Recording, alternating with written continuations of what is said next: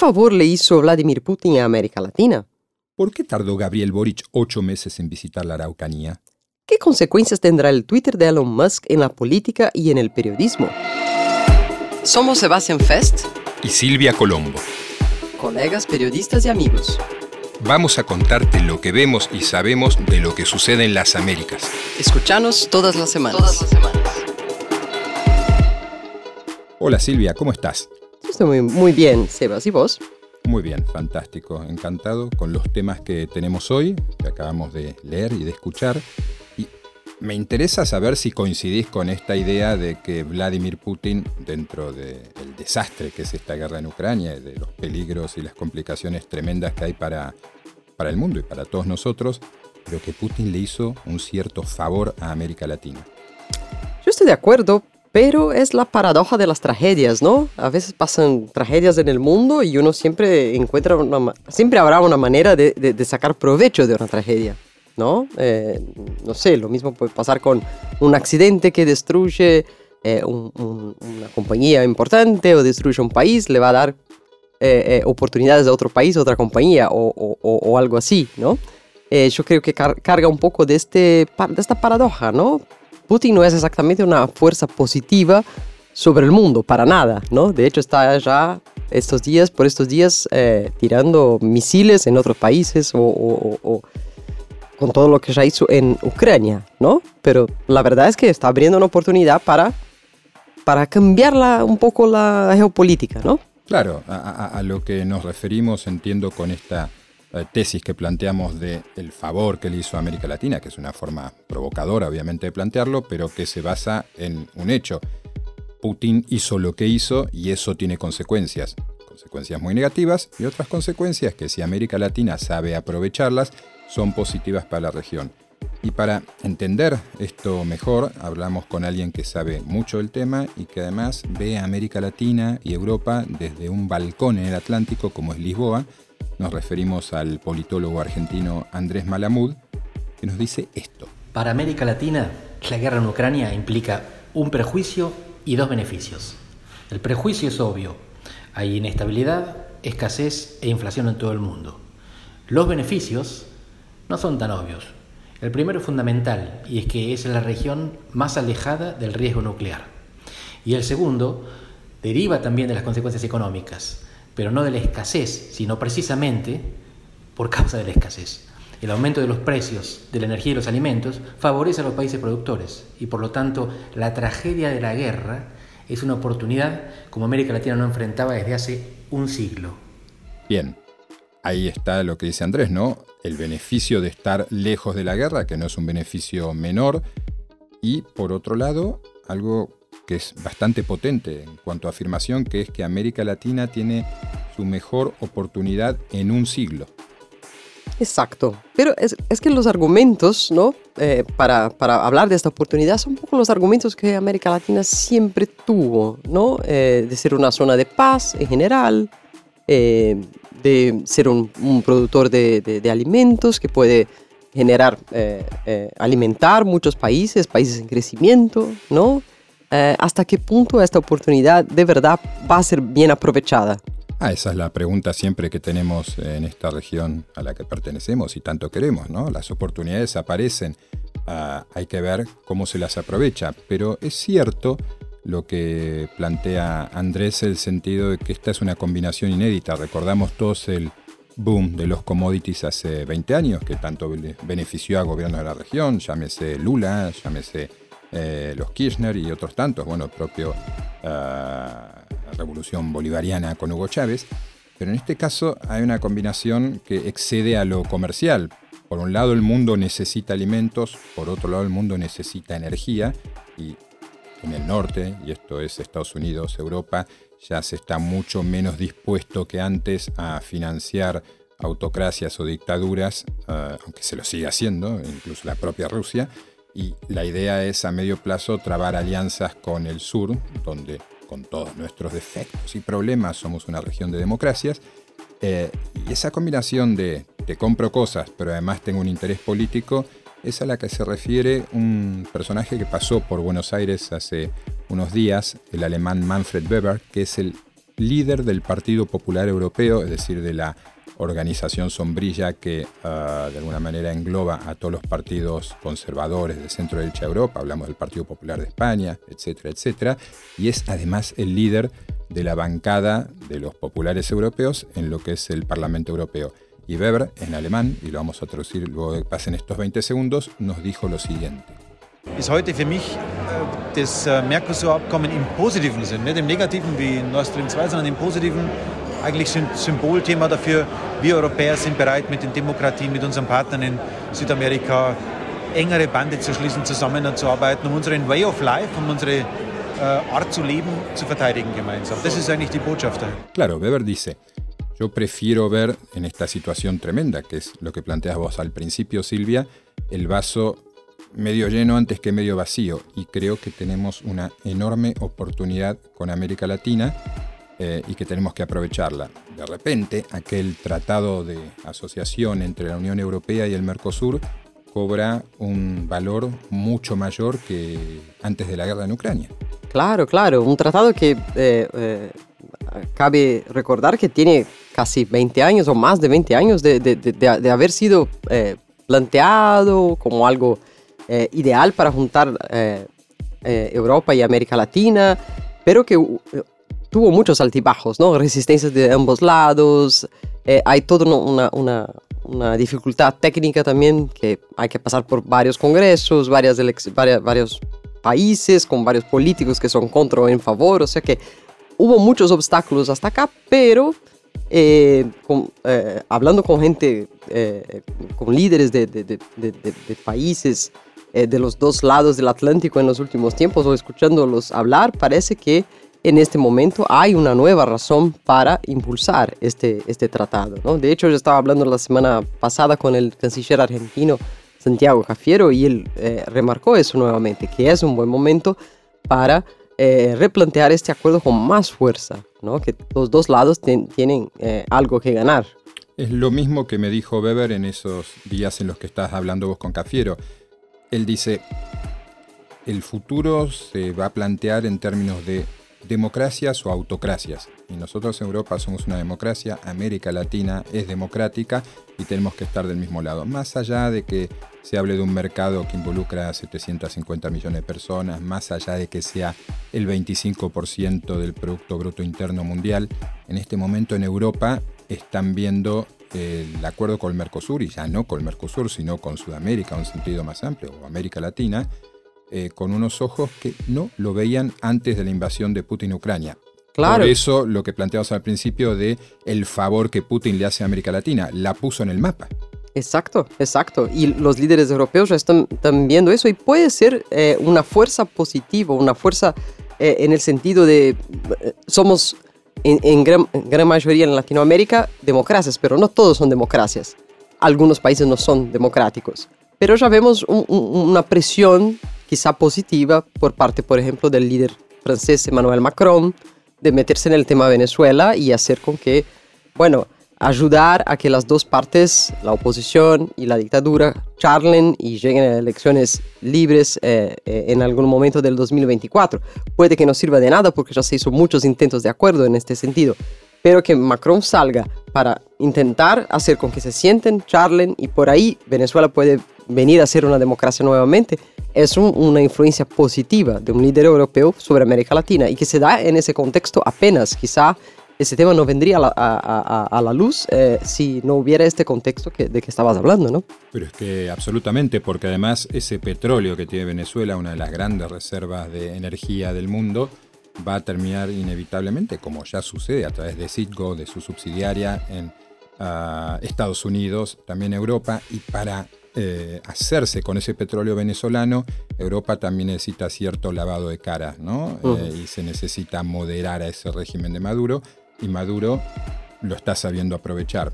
Fue muy interesante lo que pasó en las últimas semanas en Buenos Aires porque además de eh, Weber, de este señor del Partido Popular Europeo, días antes había estado Josep Borrell, que es español, catalán y es el jefe de la diplomacia europea, y dijo exactamente lo mismo que Weber. Entonces estamos ante un conservador y un socialista europeo que están, te diría casi desesperados por acelerar y cerrar el acuerdo entre la Unión Europea y el Mercosur para generar un área democrática eh, con energía, con alimentos, que pueda de alguna manera contenerse ante la expansión rusa y no nos olvidemos de China. Exacto, exacto. Bueno, la verdad es que los países no tienen amigos, ¿no? Eh, sí hacen negocios, se benefician unos de, los otros, pero en el fondo eso puede tener una, una, una, em, puede ser un empuje positivo a, a normalizar situaciones que no son eh, ideales y, o, que son, son, la verdad, muy, muy trágicas, como la dictadura venezolana, la cubana,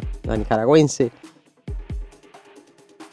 Sí, sin dudas. Y digamos, cuando vos hablas de que los países no tienen amigos y no tienen intereses, básicamente, es esto exactamente lo que nos va a decir eh, en el próximo audio y extendiéndose más eh, Andrés Malamud dentro de este entusiasmo ah, sobre el que él ironiza que el canciller español, el ministro de Asuntos Exteriores de España, José Manuel Álvarez, eh, llegó a decir que América Latina es la región más eurocompatible del mundo. A ver, lo fue toda la vida si esto fuera así.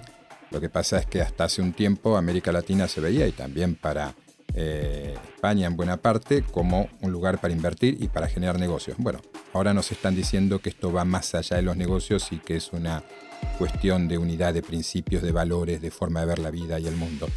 Andrés Malamud le pone su sello y lo analiza por este lado. La Unión Europea ahora descubrió que América Latina es la región que más se le parece.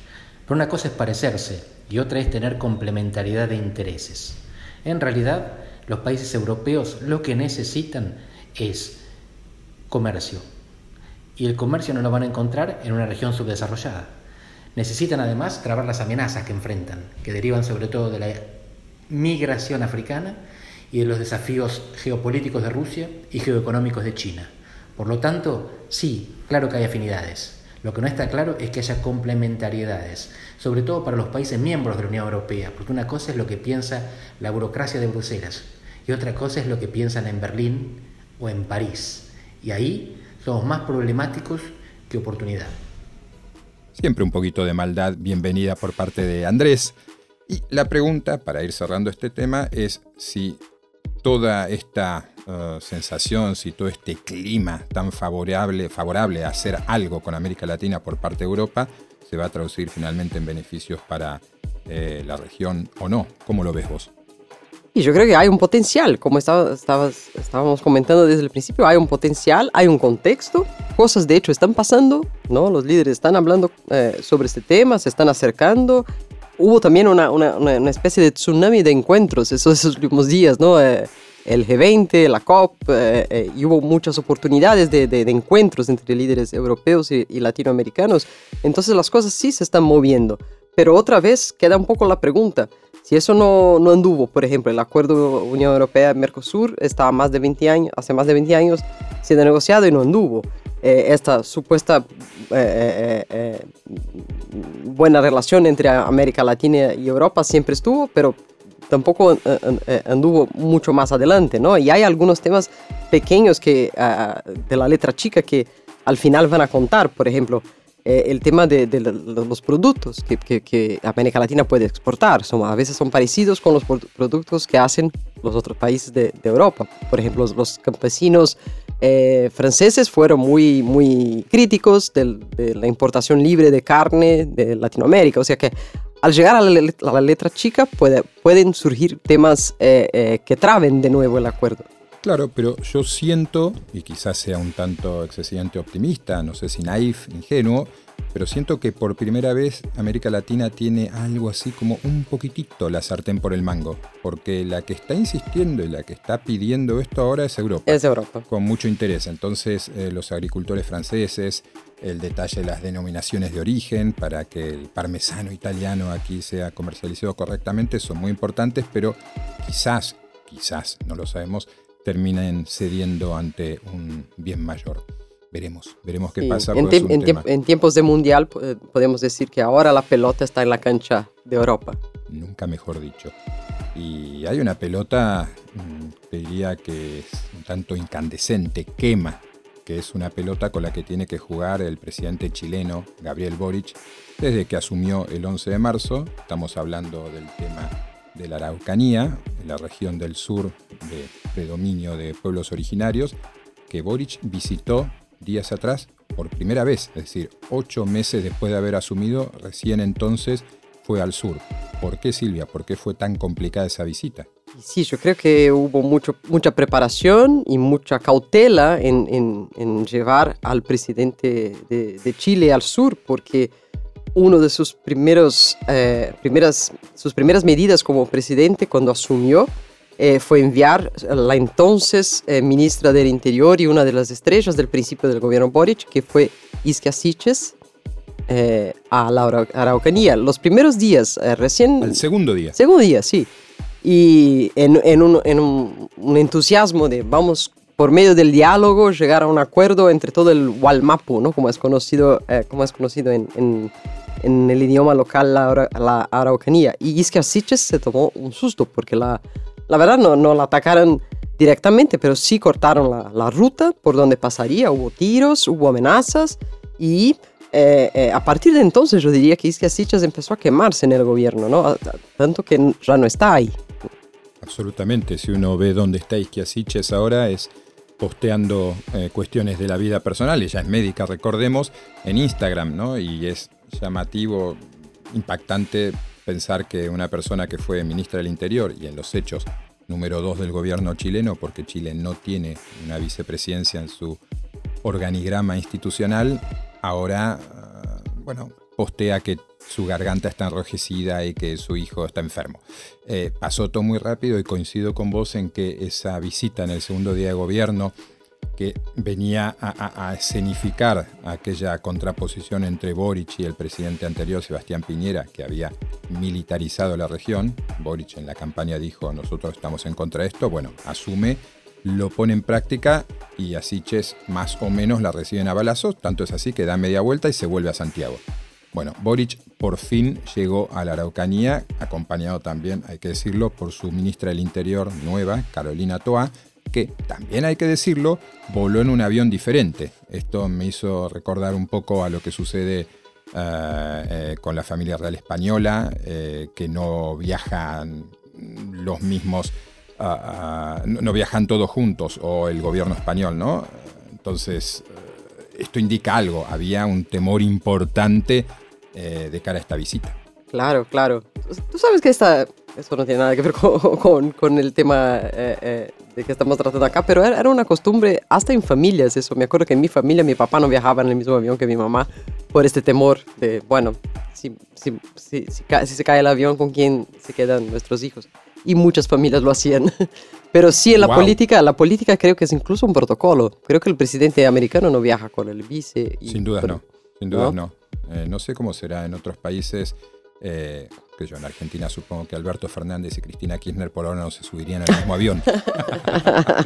exacto, exacto. Pero ahí, ahí hay que, en este, volviendo al tema, eh, Carolina Toja y, y, Boric hicieron un vuelo nacional, ¿no? O sea que, ¿será que toda esa precaución era, era justificable? Y los días anteriores de, de, de, su aterrizaje en la Araucanía probaron que quizás sí, porque hubo quema de iglesias, hubo ataques a escuelas, hubo, eh, hubo eh, eh, amenazas a que esa visita no se realizara, ¿no? Y Boric mencionó este, este, este tema cuando preguntado si él iba a tratar de charlar con la gente que estaba causando esos disturbios, ¿no? Escuchemos a Boric.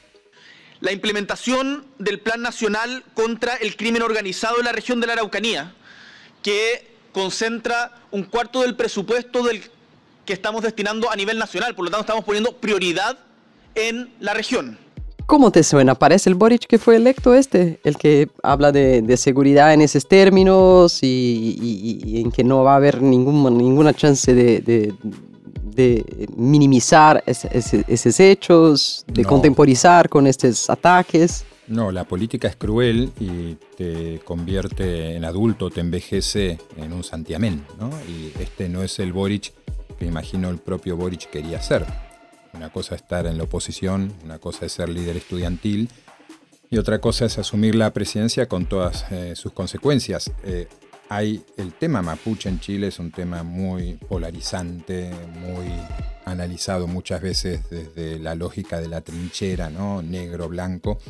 pero es cierto que en esta visita a Boric los periodistas lograron arrancarle una declaración importante que fue la definición de eh, terroristas o de actos terroristas por parte de determinados mapuches que han eso, quemado escuelas, quemado iglesias, incluso lesionado gravemente a gente con ataques a haciendas, a campos, a propiedades. Y eso el Boric de hace un año no lo hubiera dicho nunca. De manera ninguna, de manera ninguna. Hay otro audio aquí que podemos escuchar él hablando específicamente de los ataques. En primer lugar, yo creo que, en primer lugar, creo que en el caso chileno tenemos que hacer cargo de una deuda que existe con los pueblos indígenas. Eh, en que el trato que les dio la República, eh, eh, en, algunos casos llegó incluso a ser más cruel que el trato que les dio la colonia, y en que hubo un despojo de tierra, particularmente el siglo XIX, que tiene impacto hasta el día de hoy. Y por tanto creo que es fundamental el reconocimiento constitucional de los pueblos indígenas, así como establecer formas de participación política para que su voz sea considerada. Ahora, más allá de esto, hay un problema para Boric muy serio ahí, ¿no? Porque aunque este, eh, el tema de la violencia araucanía sea, sea puntual o quizá no sea tanta gente involucrada en esto, ¿no? Porque eh, se dice del, del, pueblo araucano en general que no es violento, ¿no? Eh, Chile tiene 12% de, de, su población de origen indígena y más del 70% de, ese, de, este, de esos 12% son mapuche. Y, y, y, la cantidad de gente de, de gente de origen mapuche que está involucrada en hechos de violencia es mucho menor que eso. ¿no? Igual es, es un tema eh, complicado para él, ¿no? porque sigue el estado de emergencia, sigue teniendo que enviar eh, militares ahí. ¿Cómo se resolverá? Es muy difícil de, de, resolver porque, hay que decir, en favor de Boric es un tema que no surge de ahora, sino que es un tema de, de, de larga data. Y claro, eh, es cierto, Piñera no logró solucionarlo y otros presidentes tampoco con la militarización del sur. Boric no lo ha logrado solucionar con el diálogo, pero hay que prestar atención también a, lo que dice el presidente del Senado, que es un socialista, Álvaro Lizalde, que está ejerciendo en estos últimos eh, meses tras eh, la derrota del gobierno del referéndum, de cierta forma en una fuerza moderadora, ¿no? por los socialistas como dijimos en alguna edición anterior de este podcast, ahora tiene una presencia mucho más importante en el gobierno, y Elizalde eh, pone el tema en su contexto. Porque es evidente que los pueblos indígenas en Chile son discriminados. Y por tanto, la única manera de que, de que tengan representación parlamentaria es a través de los escaños reservados. Y desde afuera se ve, son discriminados, pero también que hay un gran problema de violencia en la Araucanía. ¿Esto usted lo ve así o no es tan grave? La gran mayoría de las comunidades son pacíficas y la gran mayoría de las personas en la Araucanía lo que quieren es paz.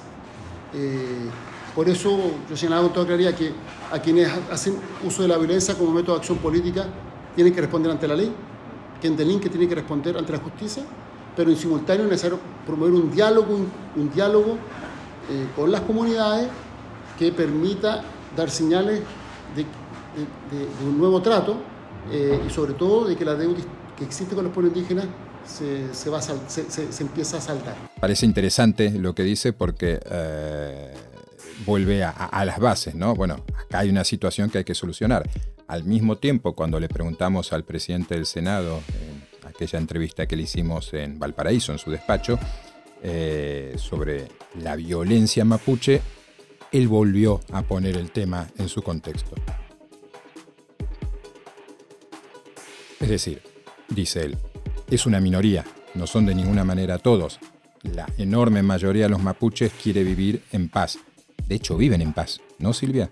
Sí, exacto, exacto. Y, justo por estos días estábamos, en esta ocasión estábamos en Chile los dos, si no me equivoco, fue, fueron los días del, del plebiscito. Yo estuve hablando con el expresidente Ricardo Lagos, eh, del Partido Socialista justamente, y él me decía que cuando él fue presidente, ahí por los años 2000, que este tema eh, existía obviamente, pero que era mucho más puntual y que de cierta, de cierta manera, eh, no minimizando el, el, problema, pero haciendo alusión a cómo eso entró en la campaña, cómo entró en la retórica, cómo entró en la narrativa de la derecha, ¿no? cómo entró en un discurso de, de, de, de demonización de los mapuche que le sirvió bastante a, a, la oposición. ¿no? Hay que acordarse que la derecha ganó la primera vuelta en Chile. ¿no? y, y- y podría haber ganado la segunda vuelta, ¿no? Entonces eh, yo creo que sí, Boric tiene un problema real ahí, él y su gobierno, pero por otro lado hay que ver cuánto eso no está instrumentalizado, ¿no? Políticamente.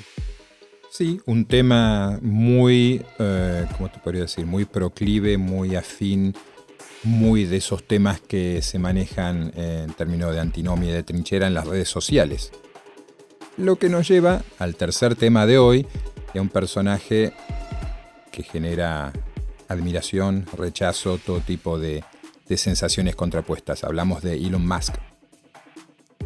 Qué personaje, ¿no? Yo justamente estaba, estaba eh, mientras me preparaba para nuestro, para nuestro podcast, estuve escuchando varias entrevistas de él y, y varias charlas y cosas que él, él dijo sobre, sobre emprendimiento, sobre el mundo de hoy, sobre eh, redes sociales. No logré encontrar, eh, no logré entre- entenderlo bien, no logré descifrarlo. Es una, una, una figura un, un poco eh, nublada, ¿no? Eh, por lo menos eh, a Opaco, primera vista, sí. opaco, sí. Y de repente un hombre muy poderoso, porque nada menos eh, hoy día es el propietario de Twitter y arrancó la semana eh, con, medidas muy, muy polémicas, ¿no? Eh, echando gente, cambiando la, proponiendo cambiar la manera como se verifica las cuentas de Twitter y hablando él de desinformación y información en la- las redes sociales, ¿no? Y creo que ahí está nuestro debate principal, ¿no? Sí, es un personaje eh, indescriptible por momentos y es un hombre que tiene mucho, mucho, muchísimo dinero y entonces se da el lujo de hacer eh, lo que quiera. En este caso, comprar Twitter, despedir a una enorme cantidad de la gente que trabaja allí, exponerlos en redes sociales, en Twitter precisamente, eh, diciendo que están haciendo mal su trabajo, que acaban de ser despedidos, You're Fired, lo que nos hace acordar a un personaje que fue presidente de los Estados Unidos que eh, también se maneja de esa manera, o al presidente de El Salvador, ¿no? Nayib Exacto. Bukele, que en, sobre todo en los primeros meses de su mandato despedía gente, daba órdenes por Twitter y las despedía por Twitter también. Ahora se calmó porque tiene otros problemas, eh, pero sigue usando las redes sociales. El tema es, eh, mucha gente ve eh, a Elon Musk con recelo, más allá de las muchísimas razones que hay para verlo con cierta prevención, pero ah, por la posibilidad de que le habilite Twitter nuevamente a Donald Trump. Y ese sí es un gran debate. Eh, yo personalmente creo que Elon Musk o quien sea, Twitter, digamos, las redes sociales en general, nunca debieron haber eh, prohibido, vetado, quitado a Donald Trump, porque era el presidente de Estados Unidos y porque era el líder del Partido Republicano, porque, creo yo, no es esta gente que dirige Twitter, Instagram, TikTok o quien fuere quien me va a decir qué tengo que ver y qué tengo que escuchar.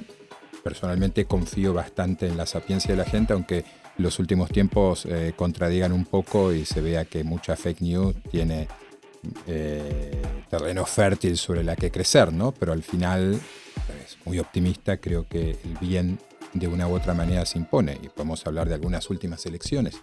Y sí, yo, yo creo que en la teoría con- co- estoy de acuerdo con todo lo que decís, pero en la práctica, eh, incluso por, por lo que ha pasado en mi país, en Brasil, con el tema de la desinformación y de gente que usa muy mal eh, Twitter y redes sociales en general para difamar gente, para, para, para eh, diseminar fake news. Eh, me da un poco de cosa también liberar, eh, que, que eso puede ser liberado totalmente. ¿no? Eh, en Brasil, por ejemplo, hay varios diputados, periodistas, gen- gente en general vinculada a, a Jair Bolsonaro que fue levantada de Twitter, que salió de Twitter por una parcería que Twitter hizo, hizo con, con el Tribunal Superior Electoral, que también hizo parcerías con WhatsApp. Una con- asociación, ¿no? Un una acuerdo. asociación, sí, para, para evitar la diseminación de, de- fake news, ¿no?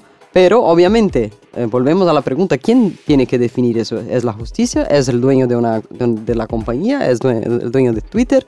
Eh, y cómo queda la justicia en los días actuales, no? A ver, en los restaurantes, en muchos restaurantes, en muchísimos lugares sigue existiendo ese cartelito que dice la casa se reserva el derecho de admisión. Bien, una empresa privada, decir yo no te sirvo a vos, no te atiendo porque no, no, no me gustas, no me caes bien, ya hiciste lío alguna vez, no quiero hacer nada con vos.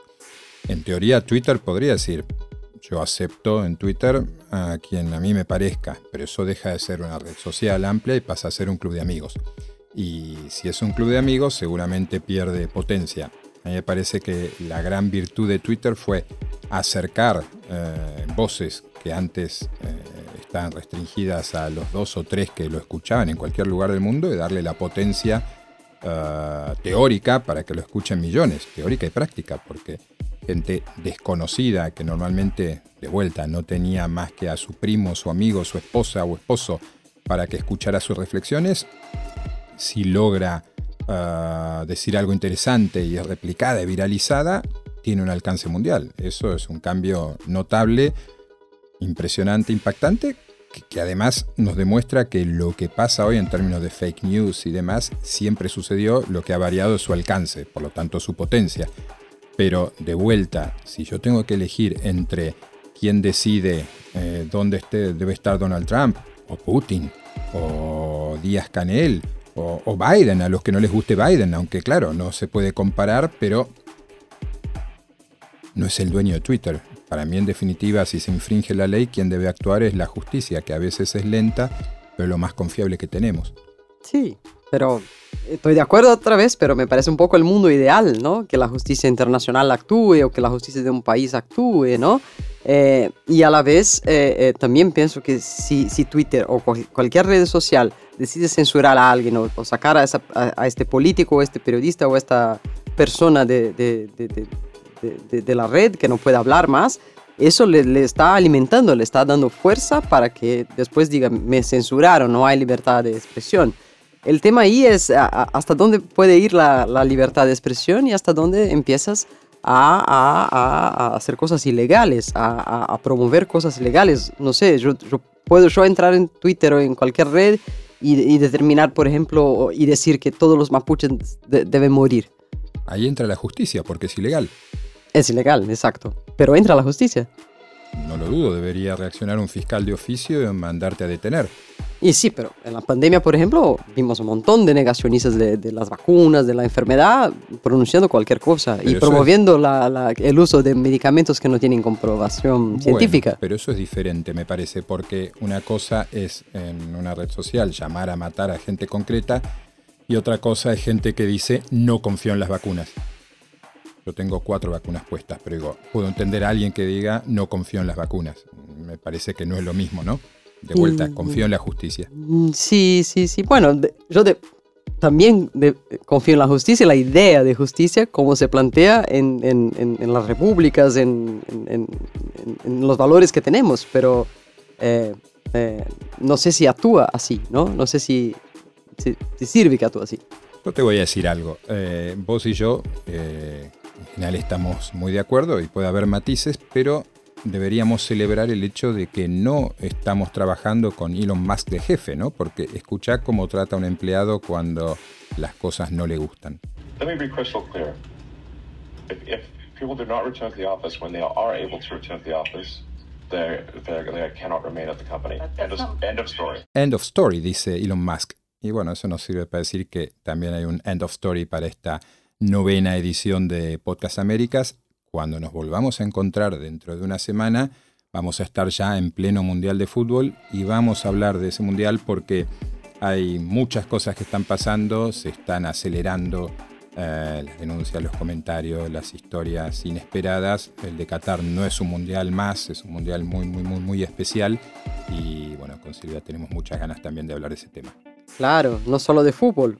La verdad creo que ese es un mundial en que el fútbol será uno de los temas, ¿no? Eh, y, habrá mucha política, habrá mucho internet, mucho eh, eh, censura, mucha cosa que tiene que ver con, con, con tener un, un, mundial en un país que tiene tantos problemas y es tan cuestionado a nivel de justicia internacional incluso. Así es, no puedo esperar a que lleguen estos siete días y hagamos la décima edición de Podcast Américas. Hasta entonces, Silvia, un placer como siempre y nos estamos viendo. Un placer, nos estamos viendo. Esto fue Américas. Hasta la semana que viene.